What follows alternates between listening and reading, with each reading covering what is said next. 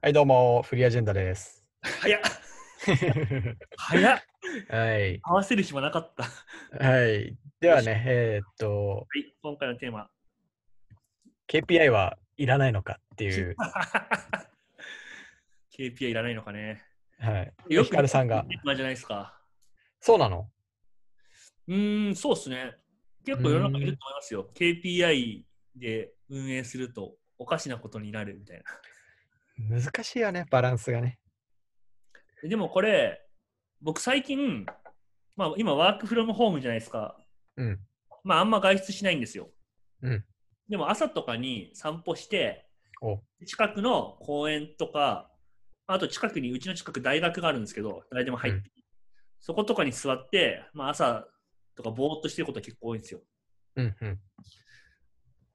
で、結構そういうところにぼーっとしてると、世の中には子供がたくさんいることに気づくんですよね。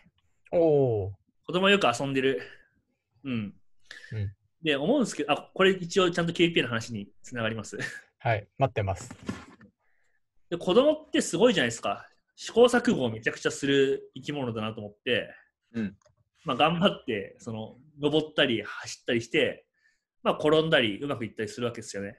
うんでまあなんか結局何の話かっていうと人間の脳って何かをした時にうまくいったらそのうまくいったっていう報酬物質が失敗した場合はそれなりの罰則が脳の中に出ていってそれで良い悪いっていうのを学んであこれしたらいいんだじゃあこれしようお親に喜んでもらえるとかこれしたらこけて痛いんだじゃあこういう風な走り方をしないようにしようとかっていうふうに学んでいくわけじゃないですかうん。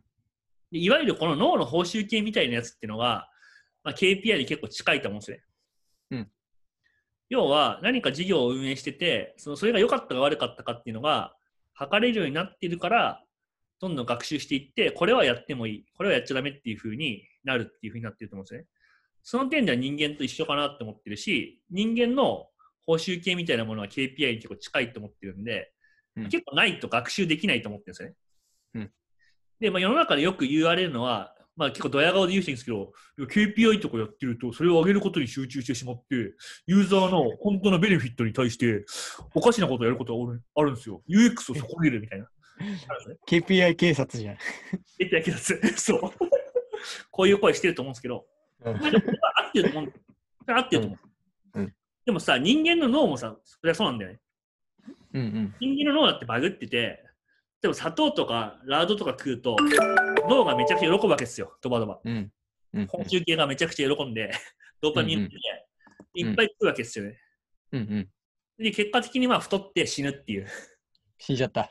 感じになってるんで、まあ、結局 KPI だけに、えっと、依存して、それの言うがままに 生きてると、うんまあ死ぬというか、うんうん。ダメになるわけですよね。うんでもそれって結構、あの普通にやってると救いようがないというか、うん。うん。止めようがないと思うんですよね。うんでもそういうことがあるから、じゃあ脳の報酬系はいらないんだっていうふうにならないじゃないですか。ならない。なんで KPI に従って運用すると、なんか UX が悪くなるって言ってる人って、まあ、こういう話をしてると思ってるんですね。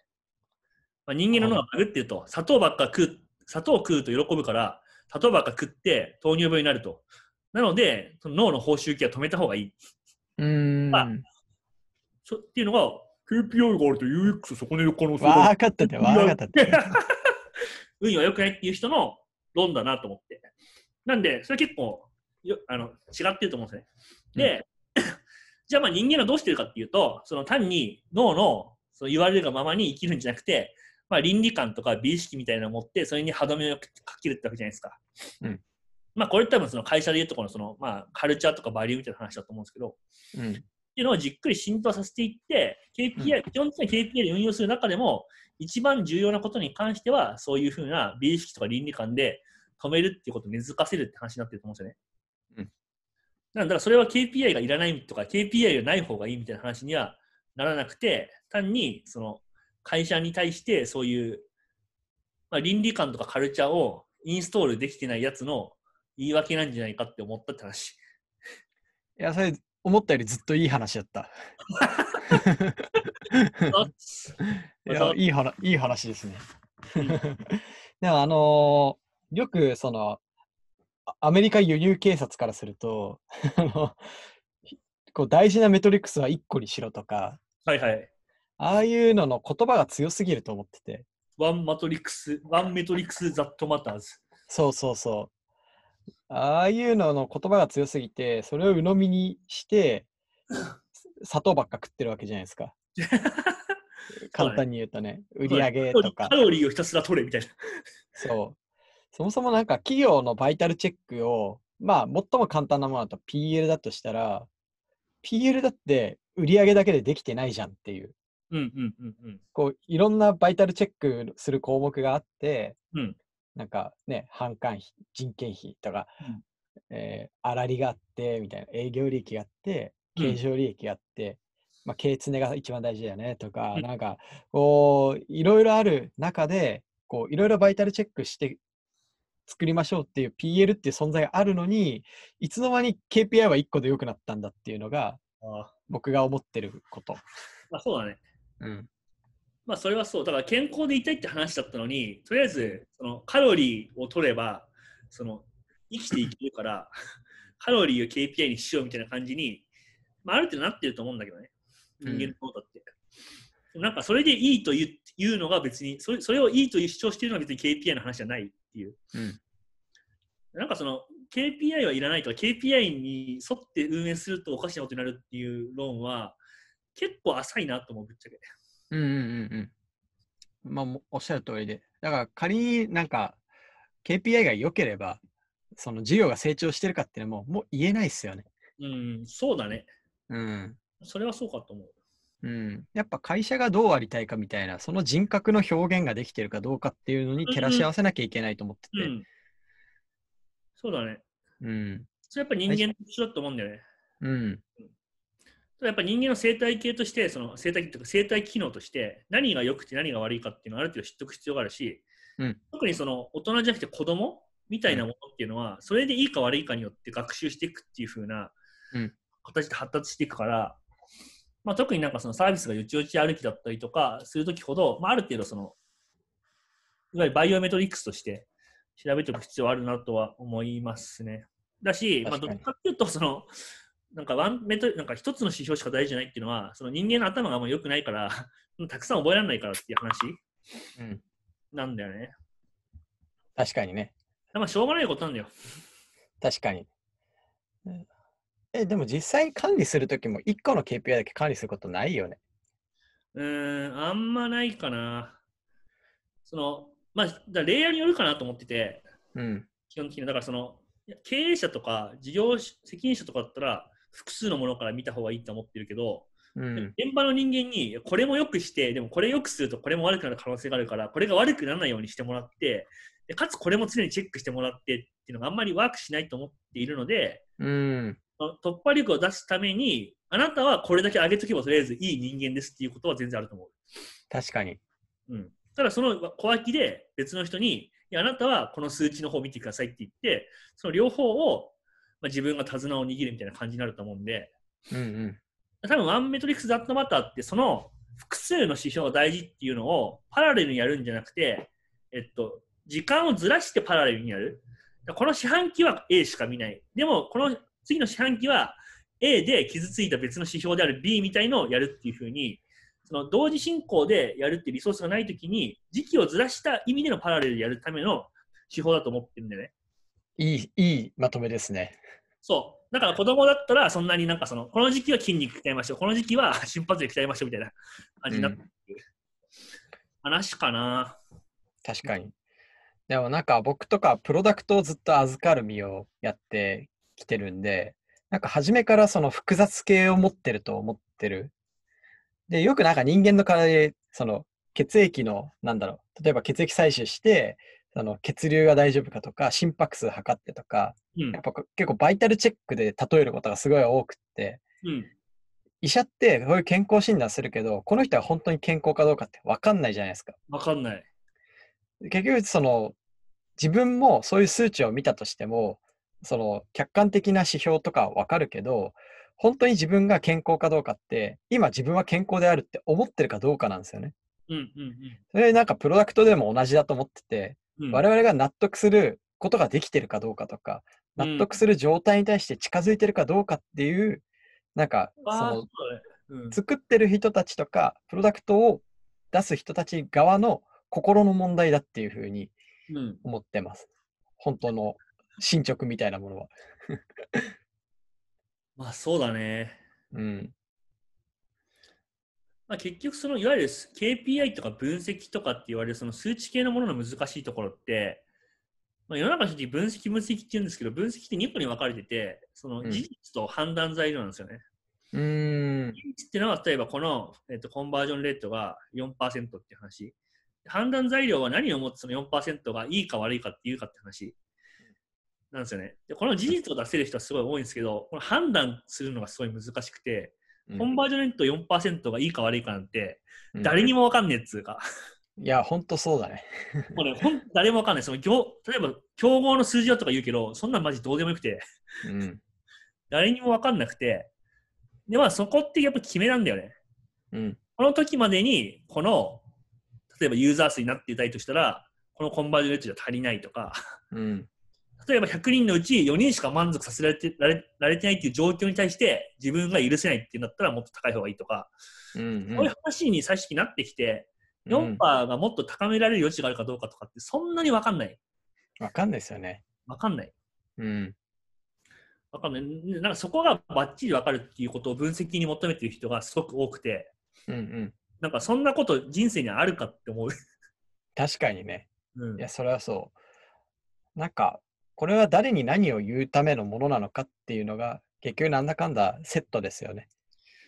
セットする、そうそうそう。いわゆる判断材料の元となる うん。人の気持ちとか、うんうんうん。人とか、この人は何を言いたがってるか、言いたがってるというか、この人は何に決着をつけたがってるあかそとうか。そうそうそうそうそう、うん。そう。何を判断したいかにすごいよるから、うん。 4%がいいかどうかっていうのは。いやー、それすごい。なんかね、今朝5時ぐらいからやってた仕事が、まさにそ の、社員、社内のメンバーが作った、なんか、分析資料というか、があって、それにレビューをしてほしいっていうので、レビューを返してたんだけど、うんなんか、これを受け取った人の気持ちは、どう思いますかっていうのが、最終的なフィードバックになった。 小学校の先生みたいな。いや、でも一番大事じゃない。うん結局この人は何をしたがってて、これを見たときに本当にしてほしい行動が起きるんだっけみたいな。はいはいはい。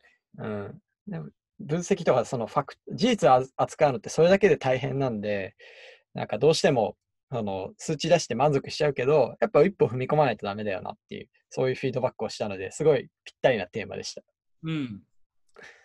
そうだよね。面白くて、やっぱ分析業界ってすごい、あの、派閥が分かれてて、うん。分析っていうのはファクトを出すことまでを言うみたいな人と、はいはい。